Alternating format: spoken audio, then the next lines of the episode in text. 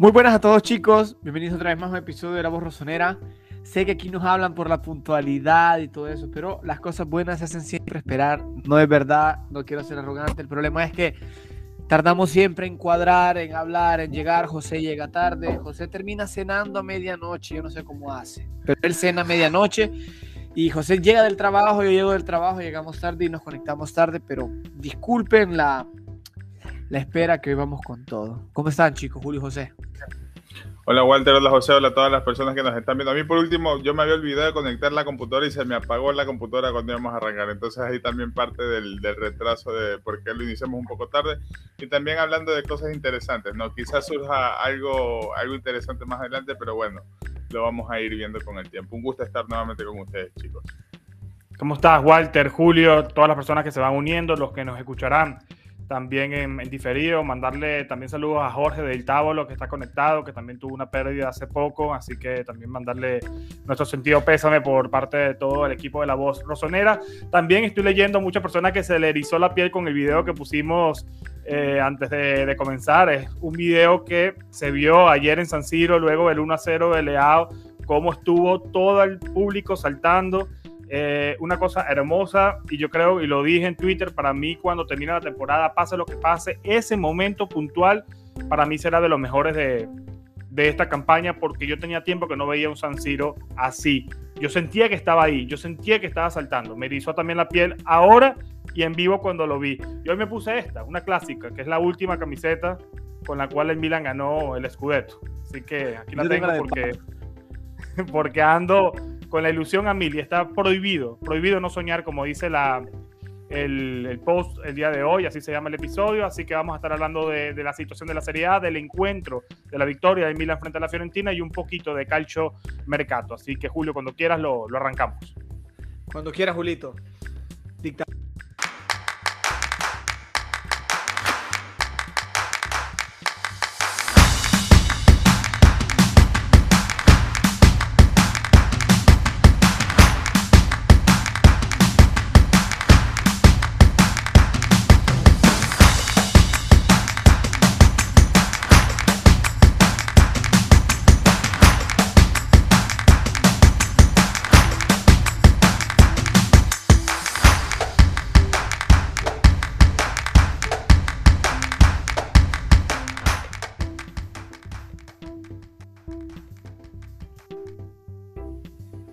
Hice mi transformación, ¿eh?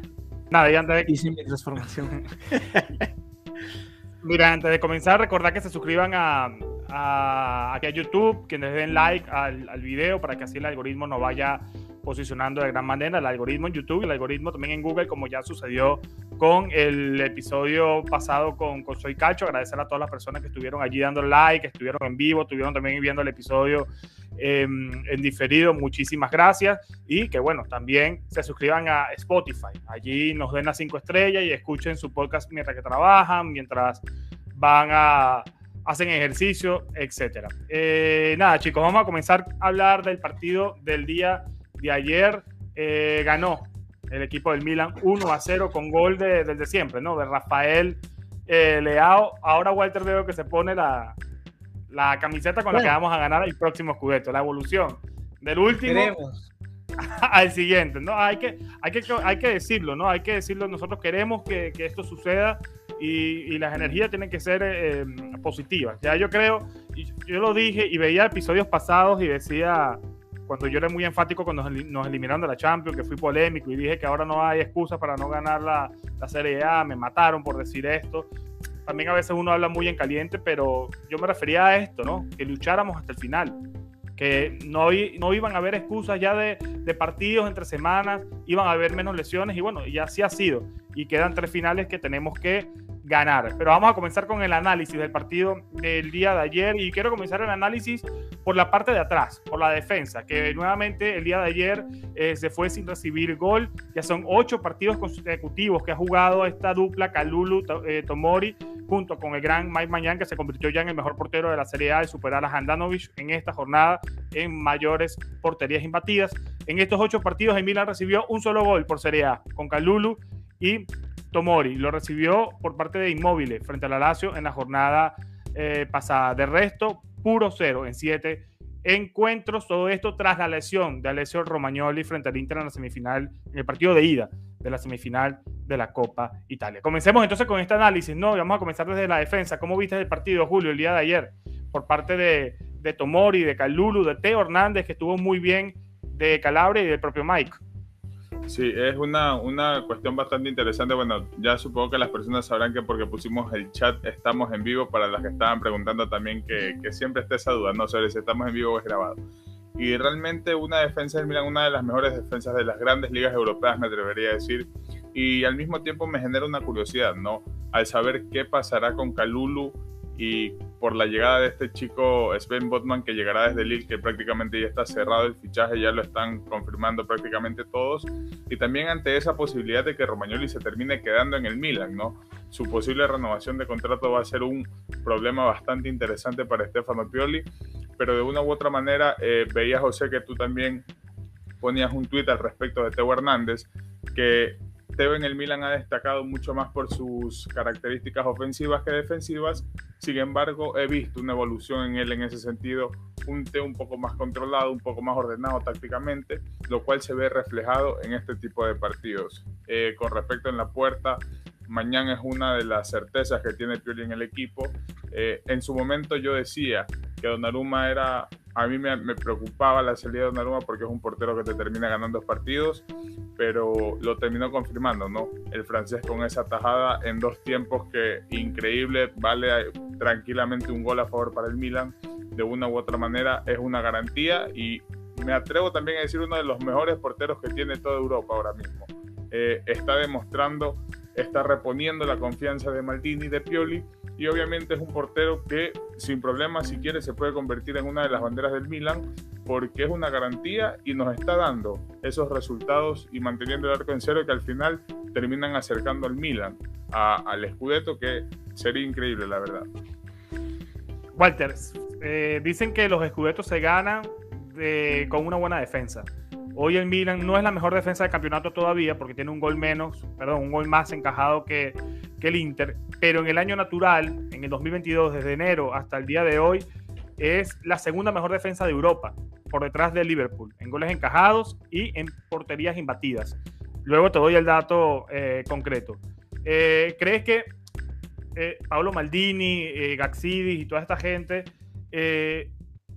previó esto, ¿no? Convertir al Milan o desde abajo, desde atrás.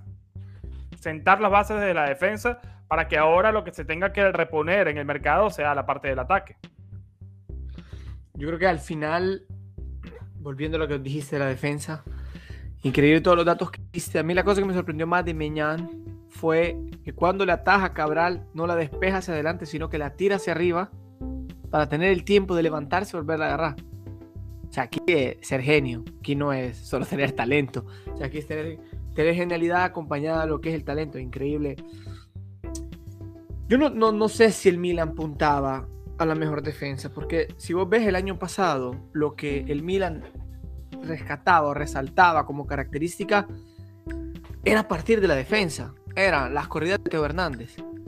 Eso era lo que caracterizaba al Milan del año pasado. Tanto es que Teo llegó a doble cifra, si no me equivoco, y fue, eh, entró en la historia de, de los defensores que más habían marcado. Entonces, esas eran las características del Milan del año pasado.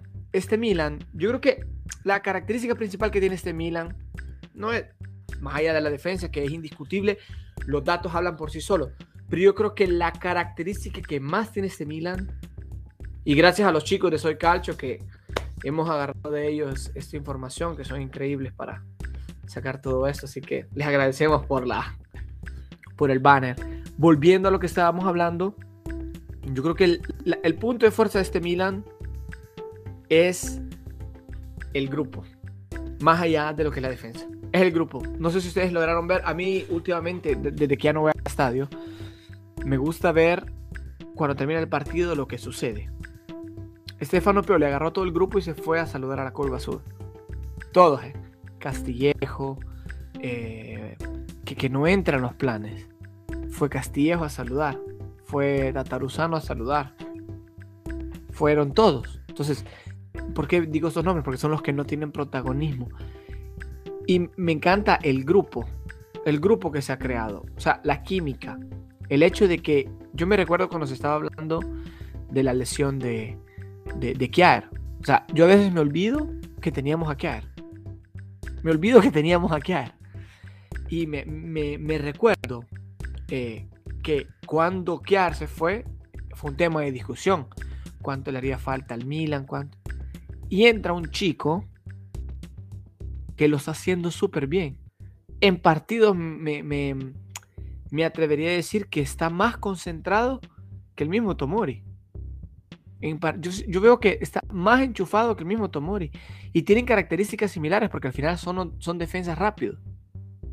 Y son defensas de marca. Pero la sintonía que se está creando en la parte trasera es increíble. Yo creo que más allá, José, de lo que vos preguntaste, yo creo que el Milan está viendo dónde fallaba el año pasado y lo está arreglando. Yo creo que es esto lo que está haciendo la diferencia. Porque jugadas de gol el, equipo rival las ha tenido. Cabral tuvo dos. Mañana, mañana es un animal, pero Cabral tuvo dos. A otro portero quizás se le iba. y esto lo podemos hablar como un error de la defensa. Porque eh, la Fiorentina tiró. La, la Fiorentina probó en puerta. No es que no haya probado, probó pero mañana estaba detrás. Yo creo que el Milan ha entendido o está entendiendo la capacidad que tiene el grupo, más allá del single, ¿eh? El grupo en buscar lo que es el resultado. Y doy un dato curioso, y luego te doy la palabra, José. Cuando metió el gol, Leao, le preguntaron por qué no celebró. Porque si ustedes se acuerdan, mete el gol y se va caminando. Y él dice que estaba tan ansioso porque no caía el gol es tan eufórico que cuando cayó el gol no se lo creía. Entonces, es increíble lo que, lo que vive el equipo. El equipo en general, Krunic que entra, Krunic que entra. Yo, para mí, el, símbolo de grupo y de, organización, de organización o de hacer lo que te pide la situación es Krunic. Ha entrado en cualquier momento, en cualquier posición, a jugar de lo que sea. Y esto es mérito del grupo, no tanto de la defensa. No sé si se logra em, tomar lo que quiero decir con, con este mi pensamiento, José. No, no, entiendo perfectamente que hay beneficio, ¿no? A todo el grupo y a todo lo que ha realizado Pioli, pero también es destacable, ¿no? El tema de la defensa, tomando en cuenta que era, como bien mencionaste, un sector que sufrió mucho el año pasado. Incluso cuando Tomori llegó en enero y, la situación mejoró, pero con el mismo Kiar eh, ya habíamos tenido a varios jugadores que eran fundamentales. Si tú te, terminas de entender y ver lo que fue la temporada pasada, cuando buscas igual personas que fueron, eh, digamos, referentes de aquella temporada, tú lo nombras a Donnarumma, a Ibrahimovic, a Kiara, al mismo Tomori, a, que sí, y ahora también te vas para allá. Sigues viendo a Mañán, a Tomori, ahora a Kalulu, a Teo.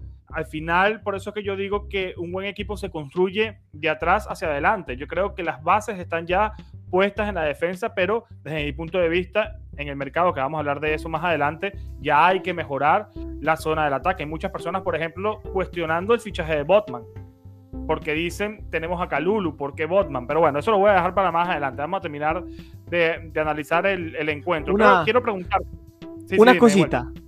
Eh, eh, gracias, Gianluca, es mi compañero de trabajo que me da su apoyo. Eh. Se conecta, tiene un hijo pequeño, pero se conecta para dejar el like y para dejar el view. Todas las veces que soy live, él me dice, ¿cuándo estás en live? Así que gracias, gracias Gianluca. Sei uno di noi e la maglia non ha nome, senza nome. Ma grazie mille, Walter. Gian.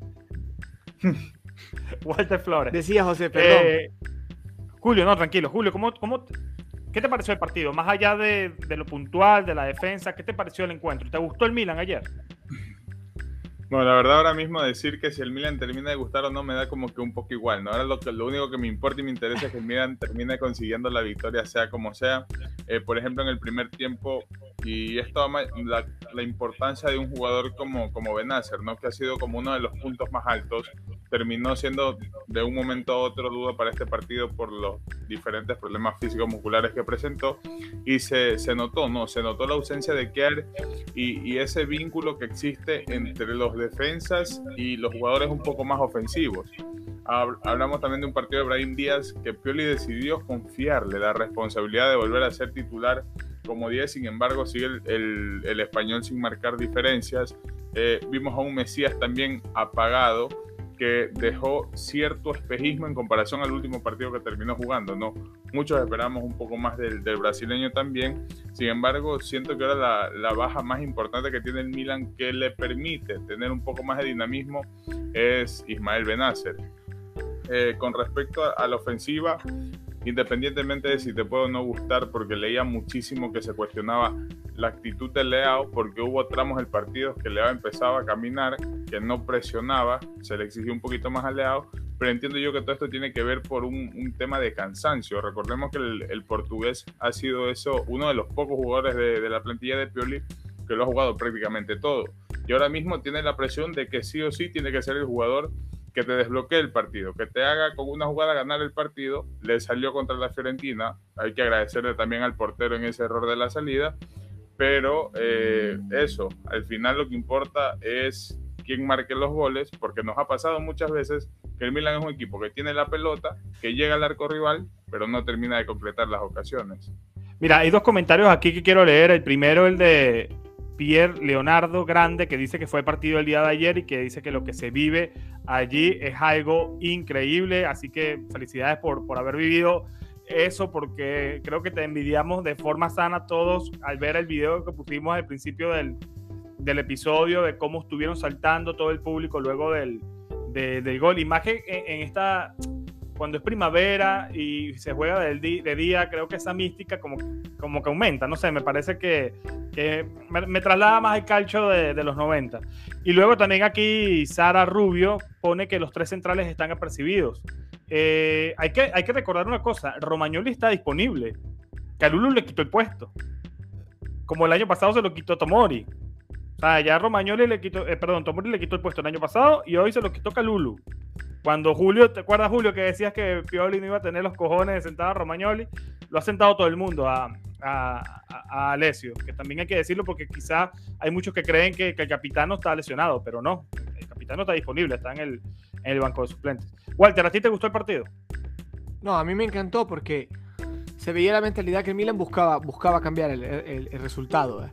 Buscaba, buscaba, entienden que ya ahora depende de todos de, ellos y que probablemente una oportunidad de este tipo no volverá a suceder. Entonces, que el Inter pierda en un partido que, que se discutió, que podían ganar a Tabolino, como se dice. Y, lo que a mí me da risa, lo que le hablaba hoy con, con mis compañeros de trabajo es la, la, la casualidad. El Inter pierde por un error del portero y el Milan gana por el error de un portero. O sea, la casualidad de, la. O sea, las estrellas se están alineando, cazzo. O sea, tenemos que, Depende de nosotros. El rival que sea. O sea, Lazio era un problema, se le gana. Fiorentina era un problema y se le gana. Lógicamente venía de perder 4 a 0 contra el Udinese y se pensaba de que la Fiorentina se podía golear. Y se pensaba que el Udinese le pudiera ganar al Inter o empatar. Y no fue así. O aquí vemos la realidad de que se juega partido a partido y lo que viene del resultado anterior no cuenta con el resultado sucesivo. Lógicamente la temporada, todo lo que tiene que ver, hace su impacto. Pero yo vi un equipo que buscaba el gol, al punto de cuando sacan a, a, a Olivier Giroud, se enoja. Se enoja porque él quería entrar, quería participar, quería probar. Se come uno en el primer tiempo y se la come Leao en el segundo al inicio. Entonces, ves un equipo, Leao termina con la lengua de fuera. Revich lo veo, Cazzo, más concentrado en el equipo. Menos individual y más colectivo. Y, está aportando. Eso, eso no lo niego. Yo, critiqué a Revich y no lo voy a dejar de criticar por dos partidos que ha hecho bien. Atención. Pero se ha visto el Revich que entró contra la Lazio y el Revich que entra ayer contra la Fiore, es otro Revich. Es otro Revich. Entonces, ya los jugadores se la sienten, saben que pueden hacer daño, saben que pueden cambiar el resultado se pierde aroma eh, al inicio del partido contra la Lazio, al Olímpico. Se, se ribalta la situación, como decía aquí en Italia, y se le gana. Y se le gana, cazzo. Entonces, todo ese tipo de episodios que la gente daba por casualidades se volvieron realidad. El derby que le da vuelta, contra la Lazio que le da vuelta, vas al, al, Maradona y ganás. Viene la Roma aquí, le ganás, le ganás en casa. Todos partidos. Se le gana al Atalanta. Todos partidos que la gente, o sea, en la tabla, dos, dos temporadas atrás eran siempre inciertos. Hoy el Milan le está dando vuelta a todo. Entonces, yo creo que está viendo, creen en ellos, que, que se puede ganar. Y ayer, más allá del error del portero, el gol tenía que caer. Porque el Milan ayer había probado.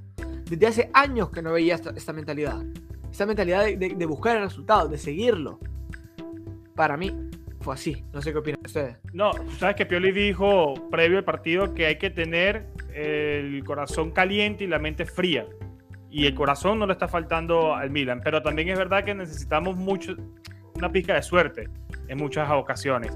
Eh, y la suerte también se busca. Y en este sentido yo, yo quiero mencionar a Slatan, porque en su momento yo dije que ciertos partidos se ganaban con Slatan en cancha. Y también me Aquí mataron. Gianluca dice, si Leao tuviera el carácter de Revich, estaríamos en, eh, delante de un jugador completo. Gracias, Jan. Ah, bueno, sí. Eso sí, eso sí. Eso sí. sin ningún tipo de duda. Ah, bueno, continuando. Ibrahimovic es un jugador que físicamente no está bien. ayer, ayer lo vi y lo vi la otra vez y lo veo pesado, lo veo lento, pero le bastan 25 minutos, 20 minutos o hasta menos para ser determinante. Al final, dos partidos claves como Lazio y Fiorentina pasan por los pies de él. asistencia a Tonali para el gol final y el 2 a 1 frente a la Lazio. Y la presión para el error de Terracciano es de él. Él presiona la salida del portero. El portero, desesperado, tira el pase, la erra y le queda leado. Entonces, esas son las cositas que nos da Slatan con 40, casi 41 años y cojo prácticamente, porque tiene un problema en la rodilla y tiene un problema en el telón, eh, de Aquiles. Entonces, eh, estas cosas hay que, hay que decirlas y también hay que eh, realzar ¿no? lo, que, lo que equivale un jugador como, como Zlatan que está dejando el alma en, en, este equipo, a pesar de que muchas veces sea un jugador que, que con las declaraciones sea polémico, yo creo que es su personaje. Al final, todas las personas que han jugado con él, técnicos que lo han dirigido, hablan de Zlatan como un ejemplo a seguir. Y creo que los ejemplos se demuestran en la cancha y él lo, lo ha demostrado así. Y lo que dices, Walter, definitivamente el equipo ha mostrado mucho corazón y lo va a seguir mostrando. En las declaraciones se ve, se ve en la unión de grupo, se ve, se ve en todo. Este equipo tiene alma de campeón. Este equipo tiene alma de campeón y esperemos que, que, que así se, se concrete. Dependemos de nosotros, pero también es verdad que y lo mencionabas tú, Walter, ahora, que ibas diciendo los rivales, y es que ha sido así. Lo, mismo decía José en, el episodio con Soy Calcio, que quizás el calendario de nosotros se vea más complicado que el del Inter a priori, pero que al Milan durante toda esta temporada, estos rivales que se abren siempre le han favorecido.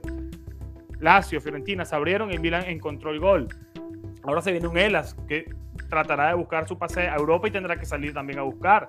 Sassuolo no se juega nada en la última jornada, pero es un equipo ofensivo también. Y luego está el Atalanta que se va a buscar también la vida frente a nosotros y también va a salir. Entonces serán tres equipos que seguramente nos darán espacio y el Milan alguna tendrá eh, que meter. Así que en ese sentido vamos a confiar de que así será.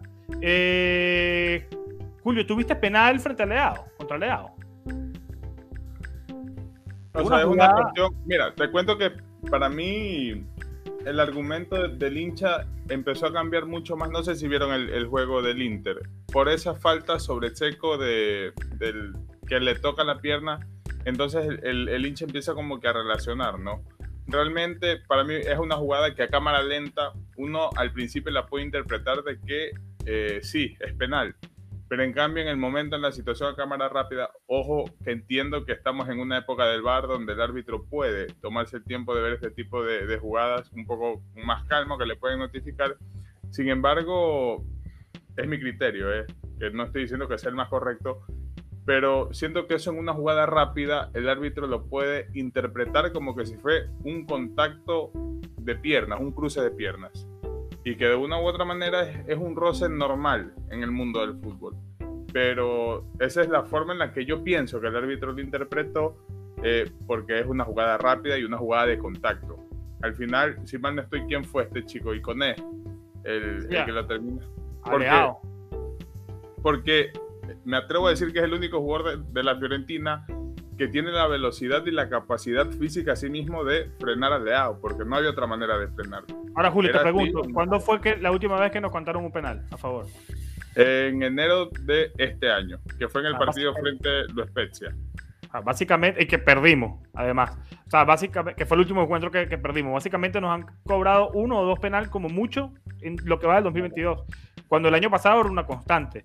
Yo esta jugada en cámara rápida, yo vi que no fue penal. Luego la vi en, en cámara lenta, que para eso es que se supone que funciona el VAR, y creo que sí fue penal. Y la de Seco, o sea, para mí no era penal. Eh, Pero quiero escucharte a ti, Walter.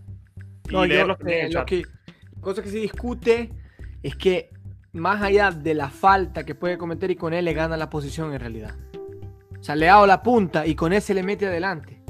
No hay jugada de acción. Si la pelota fuera más lenta de lo que iba, Leao no llega. Le cubre, lo cubre con él. Entonces, lo que se discute es que cuando le hago la punta y con él pasa enfrente. Entonces, sí que le da con el hombro, pero al mismo tiempo le gana la posición. Entonces, es difícil pitar un penal donde el jugador le gana la posición. Teo lo hizo en el partido pasado. No me recuerdo contra quién fue que Teo hizo una jugada similar. Donde le gana la Sí, posición, le da con el hombro Y fue y no polémica. Fue polémica no porque muchas penal. personas de otro equipo decían que era penal. Sí, pero es la misma situación. Claro. No es penal, porque al final no lo es. La de Checo, hoy vi, hoy vi el resumen de lo que fue el Inter.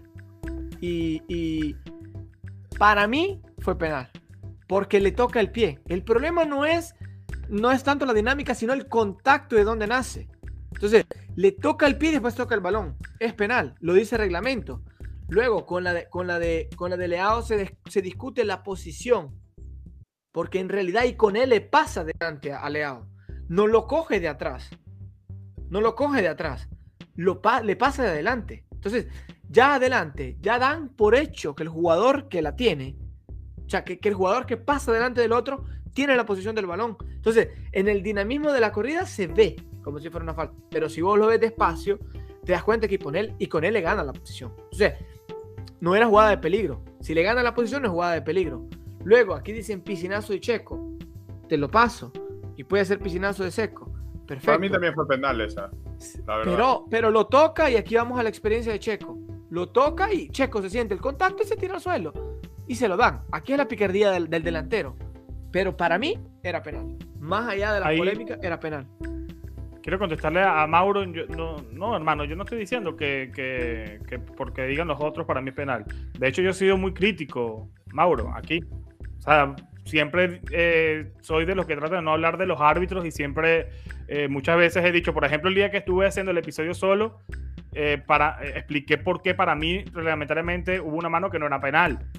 Y todo el mundo está diciendo que sí. Entonces, creo que estas jugadas en- en particular, la de Leao y esta de Seco, son muy finitas. Yo trato de ser siempre objetivo con, con esto. Pero dependiendo de la repetición que tú veas, ves si es penal o no es penal. Pero ambas me parecieron finitas, ambas, tanto la de Seco como la de Leao. Y yo al final concluí que para mí una era penal y la otra no. Para mí la de Leao era penal y la de Seco no. Pero bueno, Julio y Walter tienen su opinión y piensan que, que ninguno fue, perdón, que la de Seco fue penal y la de Leao no. Al final son cosas muy finitas que son los árbitros los que tienen que, que, Claro. mm, que- que definir. Y, y fíjense la polémica que, que está ocasionando el tema de arbi- de arbitral aquí en Italia. O sea, Simone Inzaghi se puso a decir que eh, los árbitros de Italia son los mejores de, de Europa. Y luego pasa lo que pasó ayer, que también fue un escándalo con lo que sucedió con la Lazio. Le dieron un gol a Cherby que estaba adelantado. Suspendieron al árbitro, como suspendieron también al árbitro que, que nos anuló el gol frente a los Spezia. Y al final, esto se está saliendo de las manos porque ya está Mourinho, lo dijo en una rueda de prensa, acusando a la Lazio de que ganó con gol de fuera de juego. Se está saliendo un poquito la cosa de control en Italia con, con, con los árbitros. Se está saliendo un poco de control. Pero bueno, eh, nada. Eh, vamos a hablar del top y del flop. Quiero comenzar contigo, Walter. Quiero que me digas a tus tres mejores jugadores y a tus tres peores del día de hoy.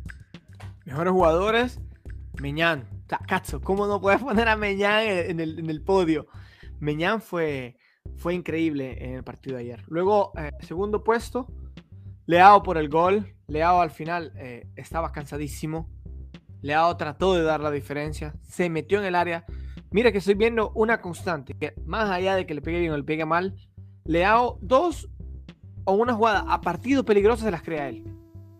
Una jugada se las crea. Uno partido, ¿eh? tal cual no lo meta. Entonces yo me quedo con Mike, me quedo con Leao y no sé por qué a mí Tonali me encanta. O sea, me encanta cómo, cómo está jugando lo que está metiendo. Mucho, mucho corazón. Estoy dejando de lado a otros porque luego me van a decir, no, está ese, está el otro. Pero yo creo que, repito, a mí me gustan los soldados callados. A veces no se ve la labor que hacen con valor y sin, y sin balón. Ese tipo de jugadores, como Benacer dos partidos atrás. Benacer sin balón y con balón hizo tantísimo. Solo que no se ve. Las jugadas sin balón no se miran. Y es, es, lo, es lo evidente. Es como, te hago un ejemplo eh, eh, eh, tiran a la meta y el, y el, jugador, el defensor, a puerta vacía, saca la pelota para que no entre el gol y luego mete un gol u otro delantero que le rebota con el hombro, vemos más lo que ve el delantero que lo que ve el defensor. O sea, vemos más el gol que defender el gol. No sé si entender con el ejemplo. Yo creo que ayer gestionó tanto, tantísimo, en silencio, Tonali, porque se sacrificó muchísimo, mete orden, habla y esa cosa va reconocida. Más allá de lo que hizo Pioli, que ya es costumbre de que va leyendo los partidos. Aquí la gente habla de él solo cuando no lee los partidos. Pero yo digo, Cazzo, en 38 partidos, estadísticamente, ¿cuántos te puedes equivocar en los cambios? Muchísimo, muchísimo. Y mira que aquí doy un dato curioso. Cuando tuve la oportunidad de, de hablar con un interista, criticó que el, el derby se pierde por los cambios equivocados que hace Simón Inzaghi porque tiene la costumbre de sacar a los amonestados. Tiene miedo de quedarse en 10, que no arriesga y saca a los amonestados aunque se estén conectados para que no, no se le pierda el jugador la siguiente fecha. Y eso no lo tiene Pioli. Pioli se la juega hasta el final. Entonces, aquí hay de reconocer eso también. Es de decirlo, que Pioli cuando tiene que sacar los huevos lo saca. Y cuando pierde mal, él dice, esta era mi idea y la cagué. Pero, oh, tiene los huevos a diferencia de los rivales. En el top, Brian Díaz sigo, sigo sin verlo conectado, no lo veo, no lo veo enchufado, una, dos, que tres pelotas. Yo creo que hay, hay, hay situaciones donde puede pasar la pelota y no la pasa porque tiene esa falta de confianza y esa ganas de marcar para volverle a subir la moral y darle la confianza al tifoso que a veces lo, lo nieblan, lo ciegan y no, no lo permiten de ver jugadas alrededor de él que le podrían dar mérito más que un gol. Porque meter una asistencia es como hacer un gol. Y eso es lo que no me está gustando de Brahim. Por otro lado, no podría criticar otro. Honesto, ¿eh? No puedo criticar otro. Porque yo vi a todos conectados. Revich entró como buen cambio. Ibra entró como buen cambio. Veo difícil eh, tener aquí que criticar a alguien. Giroud hizo lo que pudo, ¿eh? Giroud. La definición es buena. Pecado que no, no entró. Pero a mi, a mi parecer definió bien probó dos veces y, hizo lo que pudo. No entró a la pelota, no le puedo decir nada. Se está haciendo lo que está pidiendo. Y un saludo a Nisfat, que dice que nos saluda desde Estocolmo, Suecia. Un grande abrazo. Así que cedo la palabrita a Julito. Tu top y tu flop, Julio. Bueno, ya casi tiro todo el micrófono porque hay un bicho que está dando vueltas por aquí y casi desbarato la computadora. Salúdalo. Salud, no, pues ya, ok. Bueno, voy con mi top. En primer lugar voy a incluir a Mañón por la parada, por lo que estuvimos hablando desde el principio. En primer lugar. En segundo lugar lo voy a incluir a... Bueno, para variar un poco lo incluiría a Leao, pero lo voy a dejar fuera del podio y voy a meter a Teo Hernández y a Calabria por el hecho de que Teo Hernández así mismo lo comentaba que está un poco más ordenado tácticamente y ahora también destaca por la labor defensiva que hace en este Milan y a Calabria, a pesar de que se lo empezó a notar un poco reventado a partir del minuto 70-75, eh, por las críticas y porque incluso el hincha milanista ya lo sienta Calabria, ve por delante a Calulu en esa posición, siento que sí debe tener mérito, ¿no? El italiano que poco a poco se ha ido ganando eh, el cariño de todos nosotros por, eh, por rendimiento. Siento que hay varios jugadores que merecen estar en el podio porque fue un partido de más de carácter que de otra cosa, lo decía con respecto también a Tonali. Mira, a mí Tonali no es un jugador que me ha gustado en estos últimos partidos por lo que hace a nivel táctico, sino más por el corazón y la garra que le mete. Entonces, de, de, esa manera siento que por eso está destacando Tonali. En el flop, Brahim Díaz, ese último toque que le, que le falta, Eh, siento que si Brain Díaz se atreviera a pegarle al arco rival, otro fuera el argumento del hincha hacia él y otro fuera el momento que él estuviera viviendo. Eh, siento que le falta ser un poco más atrevido en ese sentido. Junior Mesías, exactamente lo mismo, no se atreve a más, eh, muy tímido, muy escondido, mm, no sabía muchas veces qué hacer con la pelota. Y por último, lo podría incluir a que sí, porque al no estar Benacer esperaba un poco más de él.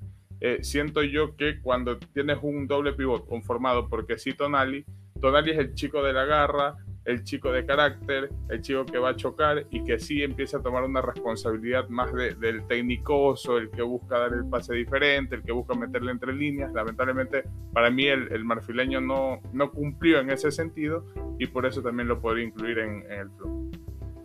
Yo he llegado a pensar que, que, con la explosión de Tonali, Milan fue también quien decidió no, no seguir empujando por, porque sí.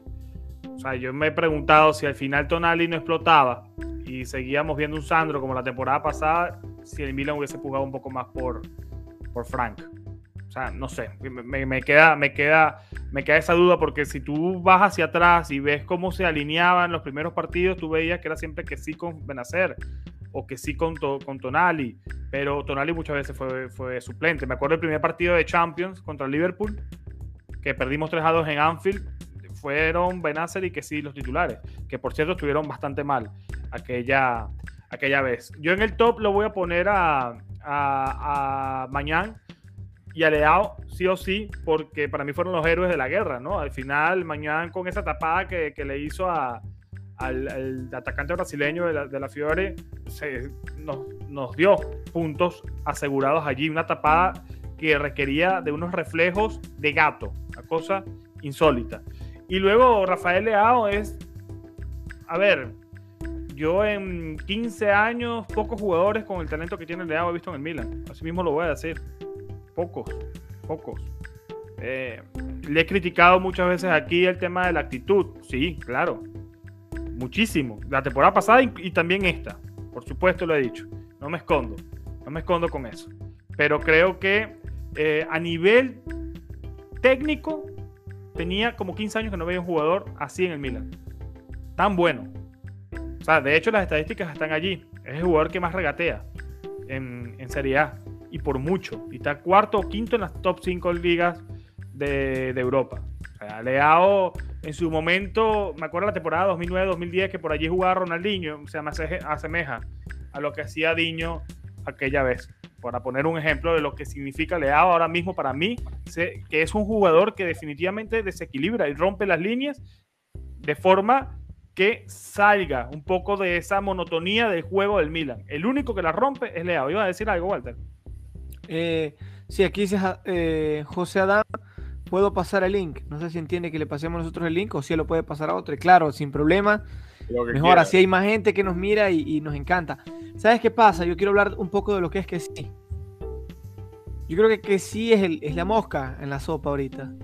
O sea, haga lo que haga, haga bien o haga mal, va a ser criticado. Que sí juega no tan diferente al año pasado, a mi parecer. La diferencia es que el año pasado metía goles de penal. Entonces lo veías festejando más, lo veías haciendo goles, entonces era más relevante. Se comparaba con Sharanoglu porque Sharanoglu hacía menos de lo que hacía que sí, y, él marcaba y, y Sharanoglu no. Entonces esta era la situación que se vivía con que sí, era más visto porque metía goles, lo veía celebrando, haciendo el ceño de, soldado que hizo que hacía, que lo siguió haciendo la última vez que echó goles y siempre va a la curva sud y saluda. Al final yo creo que el marfileño se está comportando de manera correcta, porque si no le importara, a mi parecer, no corriera, se hiciera amonestar, le diera igual. Pero yo creo que al final él quiere ganar los Scudetto, pero es normal que la gente lo tilde, es normal que lo miren, porque es el que no renueva. Yo creo que en eso tenemos que ser un poco más, un poco más tranquilos, porque balones los agarra. De marcar, marca.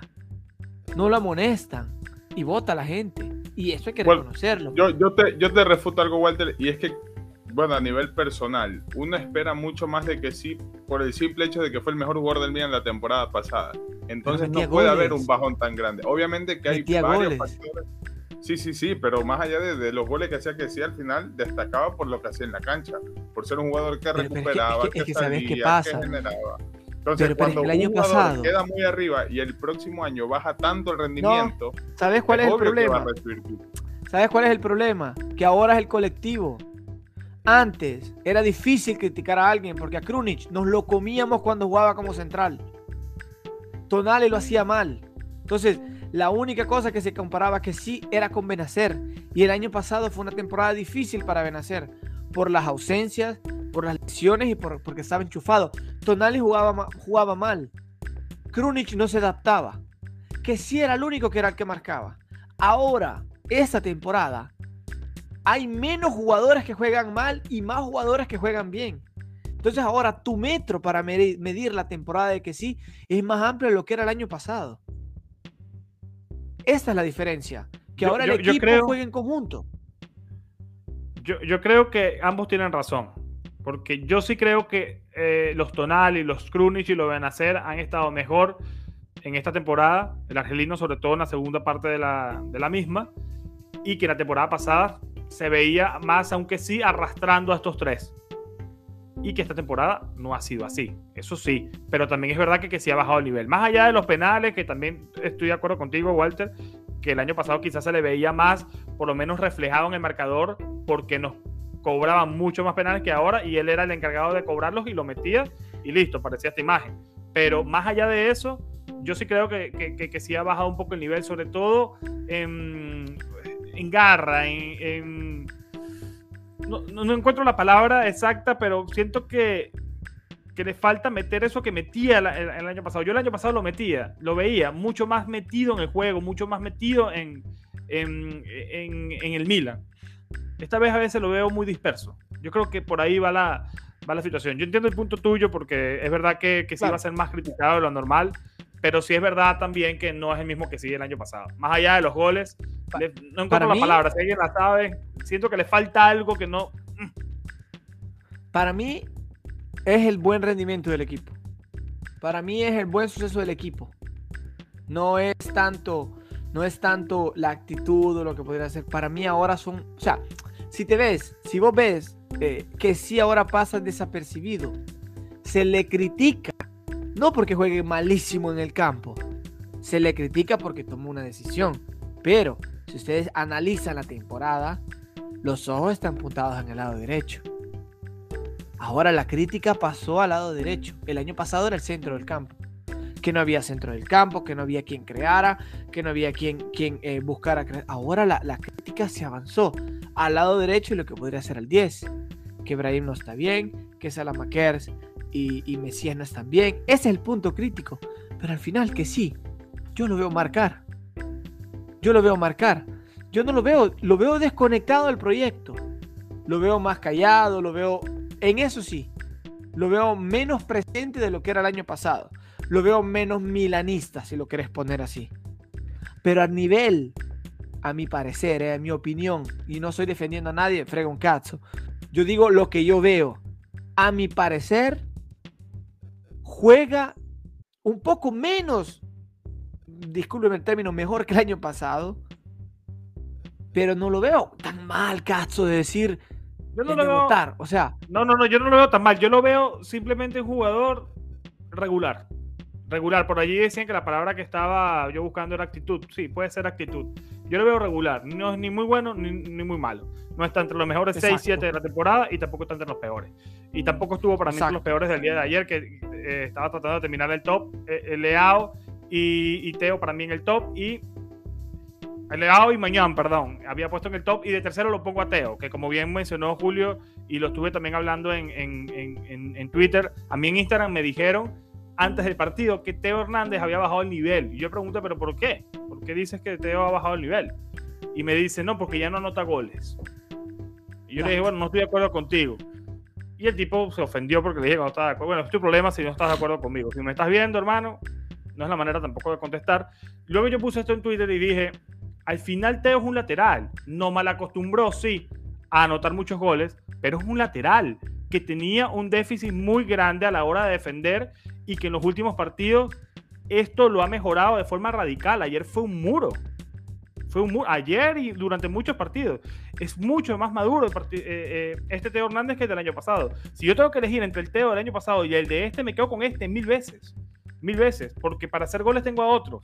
Y Teo, cuando se lo propone y sube, también es un peligro. De hecho, le anularon un gol en este encuentro. Así que. golazo. Ah, ah, golazo. Así que para mí, Teo Hernández está allí en el top. Y en el flop tengo que ponerlo a Brian Díaz de uno, como siempre. Ya es una constante, no importa cuándo grabemos esto o emitamos esto, siempre tiene que estar Brian. Eh, es un jugador que lo vi menos desaparecido que en otros partidos, pero tomando malas decisiones.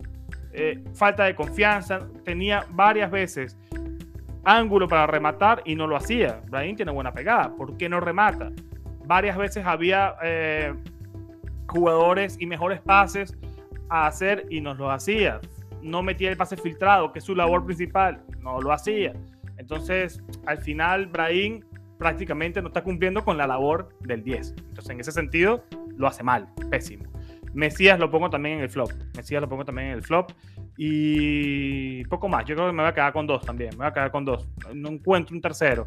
Quizás Giroud. Voy a ponerlo a Giroud. Porque el gol que se comió, un 9 lo tiene que meter Walter. Yo sé que tú eres eh, amante ¿no? del, campeón del mundo, pero esa que se comió no es normal. Y segunda vez que sale eh, de mal humor. Giroud, porque en el partido pasado también lo, lo hizo. Eh, Julio, nos quedan 10 minutos, vamos a hablar de Calcio Mercato que hay mucha gente ya preguntando aquí en, el chat y tú eres como que la persona que está siempre más empapada de, en, este, en este mundo. Quiero que nos pongas eh, o que nos actualices más o menos qué está pasando en el mundo de Milan, en el mundo del mercado rosonero, más allá de todo este tema de la venta del, del club y también agradecer, ya somos casi más de 200, pero pasados, no sé cuántos somos exactos que tú lo tienes allí. 217 estamos. Estamos en 2.17, así que muchísimas gracias. Un lunes en horario laboral, perfecto. Eh, vamos con el cacho mercato, Julio. Botman. Renato Sánchez, eh, etcétera. Date. De, la, ya prácticamente está cerrado. Se le pagaría al, al Lille 25 millones de euros, 20 millones de euros netos, 5 millones de euros en, en comisiones, en bonificaciones, perdón y el jugador firmaría hasta junio del 2026. Hay una regla que yo no la conocía en la Serie A, que no se puede firmar a un jugador ni ofrecerle contrato por más de cinco años. Yo no tenía idea de esta regla, no sé si es algo que existe en todas las ligas y que por eso y que por eso mismo se estaría aguantando la renovación del contrato de Leao para brindarlo hasta el 2027, dejándolo pasar esta temporada y renovarlo la próxima. Aparentemente. Entonces Woodman ya estaría prácticamente hecho. Incluso hace unos días habló con un medio francés que dijo, si todo sale según lo previsto, ya esta será mi última temporada en el Lille. También, no recuerdo si lo dijo, si lo leí de un periodista también francés, que Woodman tenía que llegar al Milan en enero, pero que no se terminó de concretar la situación porque estaba jugando Champions. Con respecto a Renato Sánchez, eh, yo había puesto un tweet que Renato Sánchez iba a ir donde más plata le ofrezcan la Juventus parecía que iba a ser el destino, pero con este cambio de propiedad Jorge Méndez le habría dicho no, ven para el Milan y pasaría a ganar prácticamente no más de 4 millones de euros por temporada. Supuestamente Longo dijo que hasta enero de este año estaba pidiendo 5 millones de euros por temporada para venir al Milan. La ficha de... Perdón, una corrección. La ficha de Botman costaría 35 millones de euros y la de Renato Sánchez sí costaría 25 millones de euros. Eh, con respecto al extremo derecho, vuelve a sonar Berardi. Eh, para la delantera, vuelve a sonar Escamaca, ambos del, del Sassuolo. Y el otro refuerzo que sería Origi, que ya lo dijo Slonko también, donde estuvimos repasando con los chicos de Suicacho, que Origi llegaría para cumplir un rol de suplente de Leao, un suplente también por la banda derecha y que podría actuar como, como. Origi también firmaría hasta junio del 2026 y ganaría 4 millones de euros por temporada. Con lo de Origi, supuestamente también lo dijo Dani Longo que podría significar la salida de Revich y como bien menciona Julio, sería el belga el suplente de Leao por la parte de la izquierda. Así que hay que tener cuidado y meterle ojo a la situación de ante Revich. Y sobre Botman, mire, e, e, él declaró hace un par de días que ah, creo que fue el equipo, dijo, mira, si todo sale bien, esta es mi última temporada en el Lille si todo sale como lo acordado, yo me voy a otro equipo, que todo el mundo sabe que, es el Milan, pero por cuestiones contractuales él no lo puede mencionar. Y eh, todo esto ha generado muchísima, muchísima tela en el mundo, en la comunidad rosonera, por lo menos en español, porque hay mucha gente que está diciendo, ¿para qué gastar en Botman con todos los problemas que hay en ataque? Cuando Calulu me está respondiendo. Cuando se está complicando también incluso la salida de Romagnoli al equipo de, de la Lazio, etcétera. Exactamente. Así que te quiero escuchar a ti, Walter. ¿Qué te parece este movimiento de Botman, tomando en cuenta todo lo que está pasando con Calulu, tomando en cuenta esta situación de, de Romagnoli, etcétera? Un equipo ganador tiene 18, 18 titulares. Es inútil rebadir esta cosa. Yo creo que la estrategia que tiene el Milan es eh, mandar a mm, lo que sería eh, Gabbia en préstamo para que crezca y quedarnos con la defensa que tendríamos a Tomori, Calulu, Chiaer, Romagnoli, Bodman. Son cinco defensores centrales que a mi parecer tienen un buen nivel. Un buen nivel, podrían aportar demasiado al Milan y esta es la cosa importante. Este año Calulu brilló porque se lesionaron la mayor parte de centrales y tener garantías para que tenga más espacio y más pulmón el equipo con buenos centrales es importantísimo. Se ha demostrado esta temporada. Y, la gente dice, no, es que no se invierte, son oportunidades de mercado, porque al final se habla tanto del valor de Botman, no sabemos si de verdad el Milan lo compra para tenerlo o para hacer un recambio. ¿Qué se sabe? No se sabe. Aquí hablan de, se viene defensa en línea de 3. Probablemente se podría jugar en línea de 3. Pioli tendría más opciones. Podríamos ver un Kjaer, Botman, y Tomori y con cambios Calulu Romagnoli, que no estaría para nada mal, a mi parecer, no estaría nada mal. Luego, es verdad, la, banda derecha, yo insisto, insisto en que se tiene que apuntar por Berardi. Berardi tiene talento, tiene buena pegada y, y sobre todo es altruista. Conoce la Serie A. Yo creo que aportaría eso que le falta al Milan en creación ofensiva, que no lo da un 10, porque Berardi se transforma de lateral derecho en un 10 porque entra en el área, busca la ocasión, no siempre tienen puerta. Es grande, ha ganado un europeo, más allá que no ha ganado con su equipo. Pero ha ganado un europeo, tiene experiencia, sabe lo que es ganar. Y este equipo esperemos que aprenda lo que es ganar y no se lo olvide, en modo tal que sea más ofensivo. Pero mira, a mi parecer los movimientos son justos. Yo creo que ellos saben que falta un 9, lo saben bien. El problema es que el Milan, si ustedes ven, toda la temporada se mueve callado toda la temporada. Se hablan solo de dos confirmaciones. Bodman, que prácticamente está firmado, Origi, que firma como agente libre. Renato Sánchez probablemente venga al Milan, pero no se habla, ¿eh? El Milan no habla de él. Entonces, el Milan habla cuando ya los tiene en la mano. Probablemente están viendo otros delanteros que no tenemos la mínima idea y cuando menos veamos llega hasta el lateral derecho y llega el 9 que nos hace falta mi parecer. ¿eh? Luego, que por cierto, hoy había muchos rumores sobre esto de Renato Sánchez, eh, pero de páginas, por ejemplo, y de periodistas que yo no le tengo confianza. Y te quiero escuchar a ti, Julio, sobre esto. No sé si lo leíste. Y sobre Nkunku, o Nkunku, o como Caxo se diga, el francés, que está sonando mucho. Y yo cuando puse esa ¿eh? noticia me sorprendió muchísimo la cantidad de retweets que recibió. La gente está muy emocionada con este fichaje, pero tiene un coste bastante elevado y dependerá ya de lo que suceda con la nueva propiedad. Julio, ¿qué piensas de, este, todo primero, primero, con respecto a este en Kunku y a Darwin Núñez, el, culpable es Longo. Porque Longo en un directo de Instagram dijo que el Milan podría valorar a esos dos perfiles para reforzar la delantera. Obviamente son jugadores caros que costarían mínimo 60 millones de euros, pero con esta nueva propiedad, que ojo hay que aclarar que aparentemente el viernes se iba a firmar una especie de preacuerdo entre Elliot e Investcorp para la venta del Milan, sin embargo, detalles hay técnicos entre las partes se había postergado, sin embargo, no se reporta ningún problema y que terminará sucediendo en el transcurso de la semana. Eh, aparentemente serían perfiles que el Milan está valorando, sin embargo, al mismo tiempo no serían los únicos jugadores. Yo leí un reporte de, Antonio Vitiello, eh, bueno, no, lo escuché por, por YouTube, que decía que hay, el Milan tiene varios ojeadores por toda Europa principalmente en las cinco grandes ligas de Europa, porque están valorando muchos perfiles porque habrá más disponibilidad y más libertad al momento de invertir. Quizás no sea en Kunku, quizás no sea Darwin Núñez, pero quizás un perfil un poco más acentuado que al Milan le permita eh, subir la calidad de la plantilla. En su momento yo ahora último he leído muchísimo sobre Mares del Manchester City, que podría venir al Milan, es una posibilidad. Eh, y aparentemente el dinero ahora ya no va a ser un problema para nosotros. Entonces, como lo ha dicho Walter, las únicas garantías que ya están prácticamente hechas serían Botman y Origi porque están como agente libre. Lo de Renato Sánchez, eh, según lo leí del hongo, a finales de, este mes se tendría una respuesta definitiva con respecto al jugador. Aunque yo leí también un reporte que el Milan estaría pensando en si fichar o no a Renato Sánchez porque es un jugador muy constante a lesionarse. Y un jugador constante a lesionarse que venga al Milan como que no sería buen negocio. Hay que ver qué perfiles van a, van a terminar valorando. Recordemos que regresa Povega se habla de que Abraham tampoco se lo va a comprar. Recordemos que Adli ya está fichado, este chico que juega en Francia va a venir al Milan.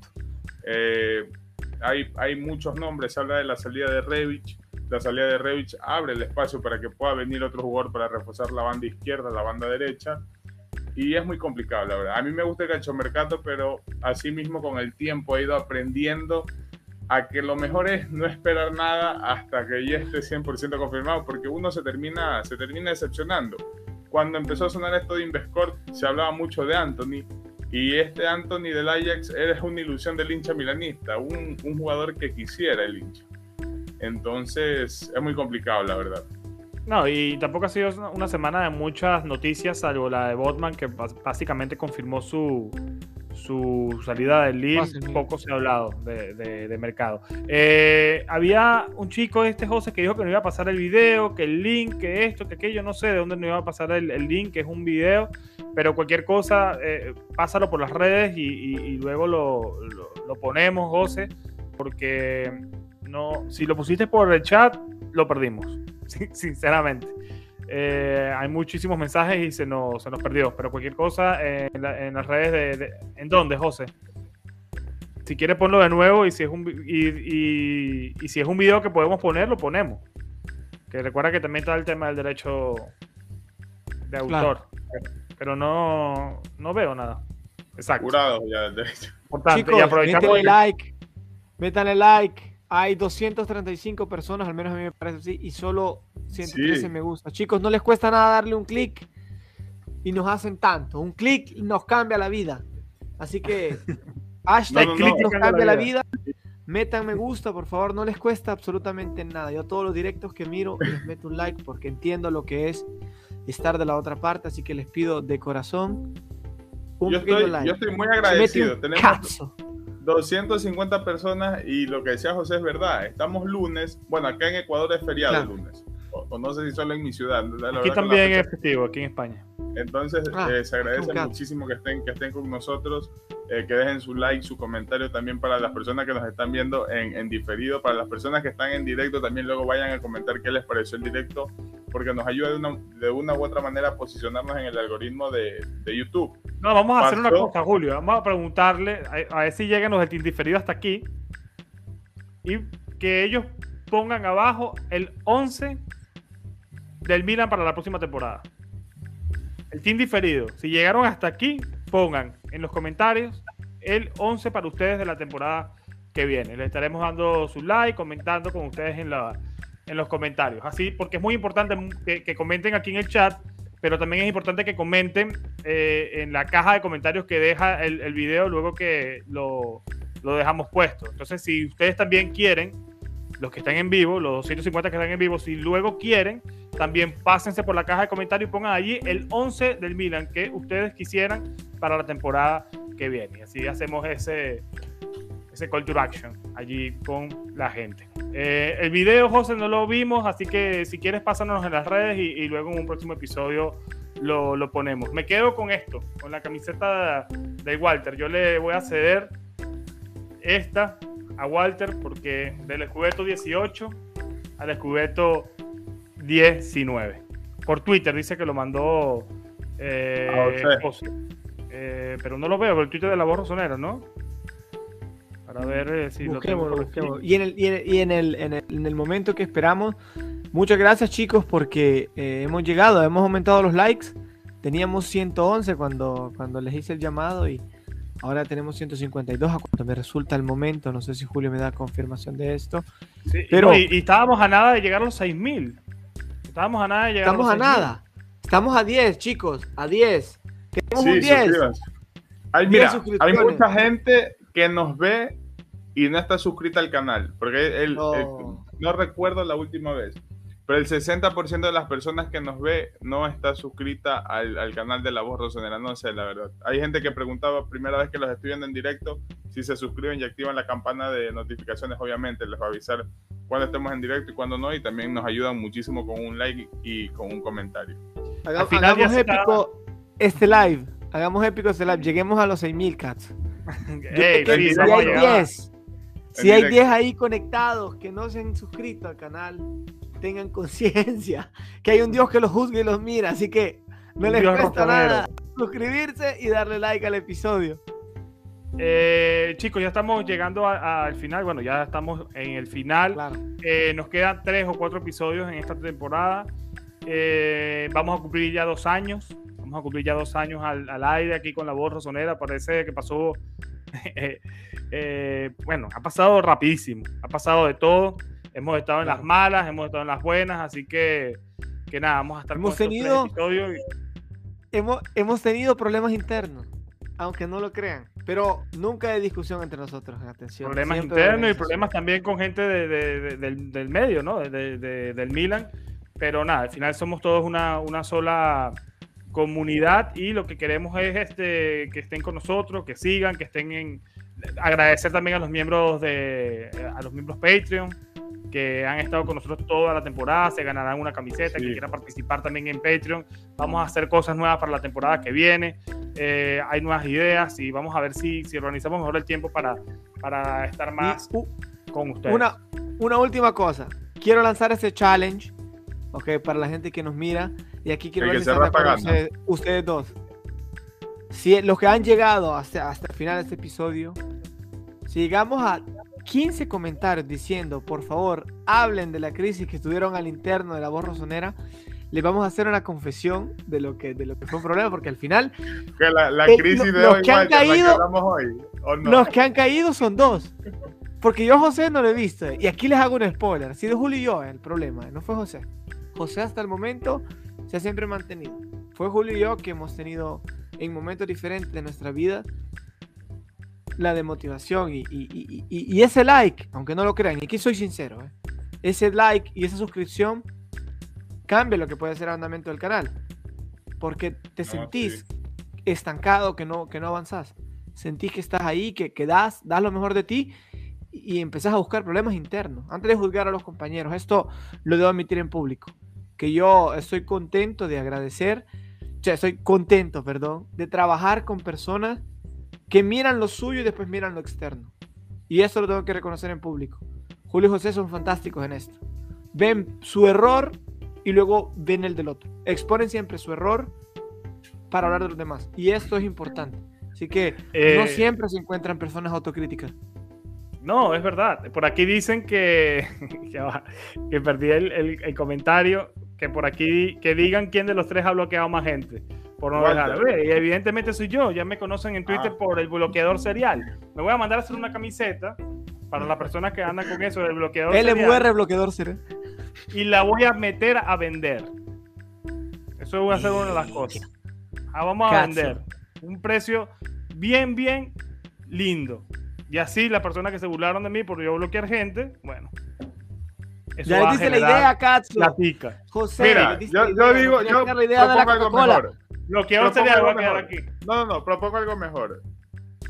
Que ahora, acá son cuatro. Mira, cerramos el directo en una hora ocho minutos. Si en una hora ocho minutos llegamos a 6010 suscriptores, yo la compro y la rifamos a todas las personas que dejen un comentario en este directo. ¡Cazzo!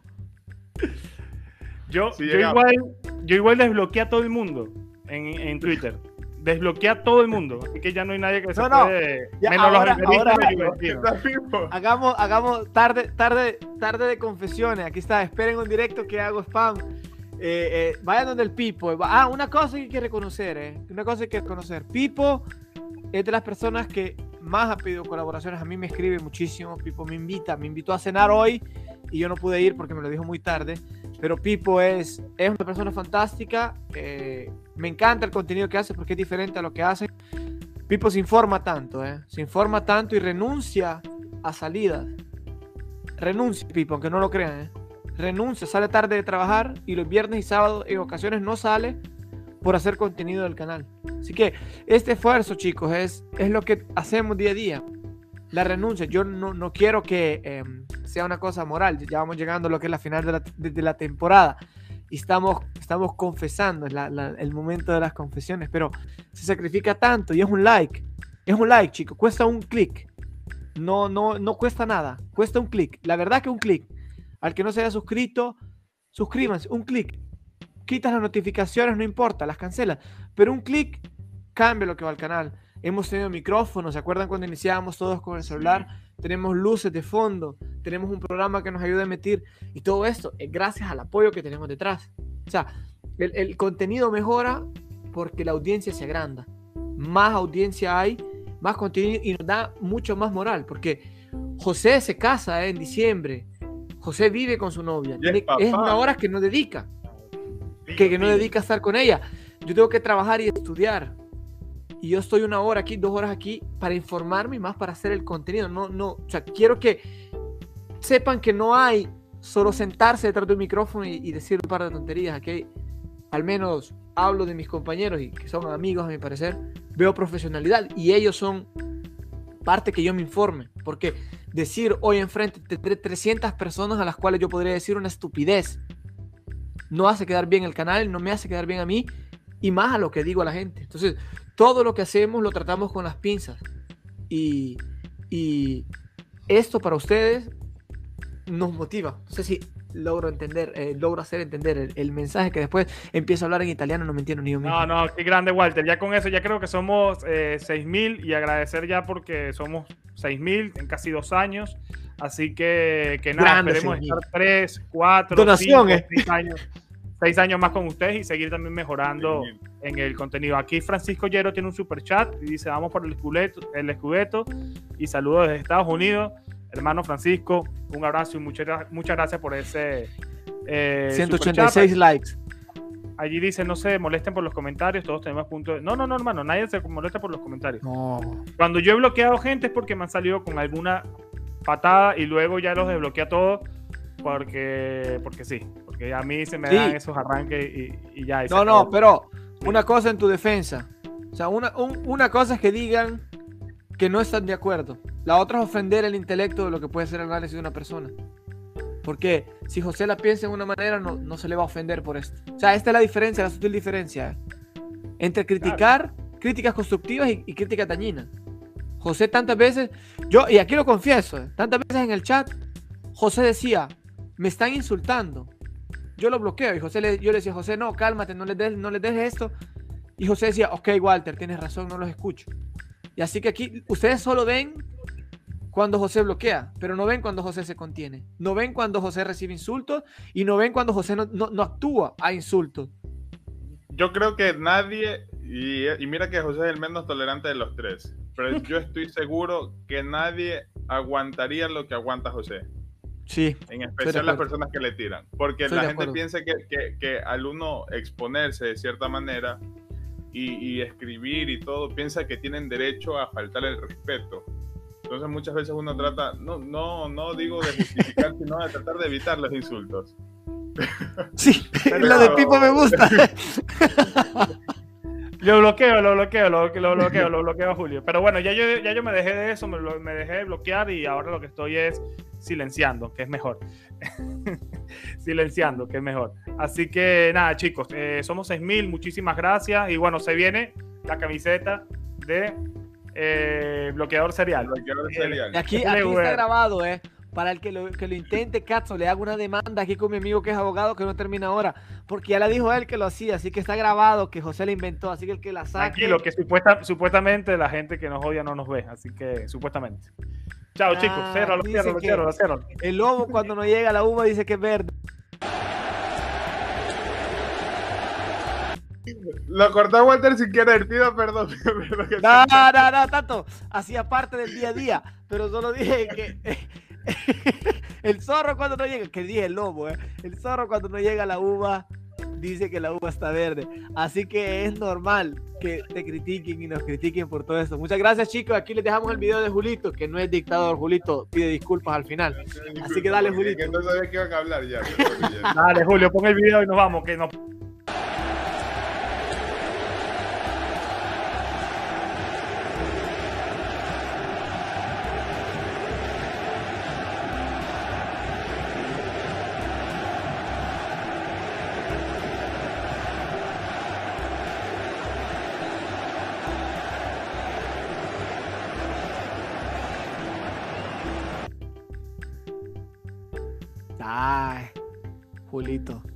No eres dictador.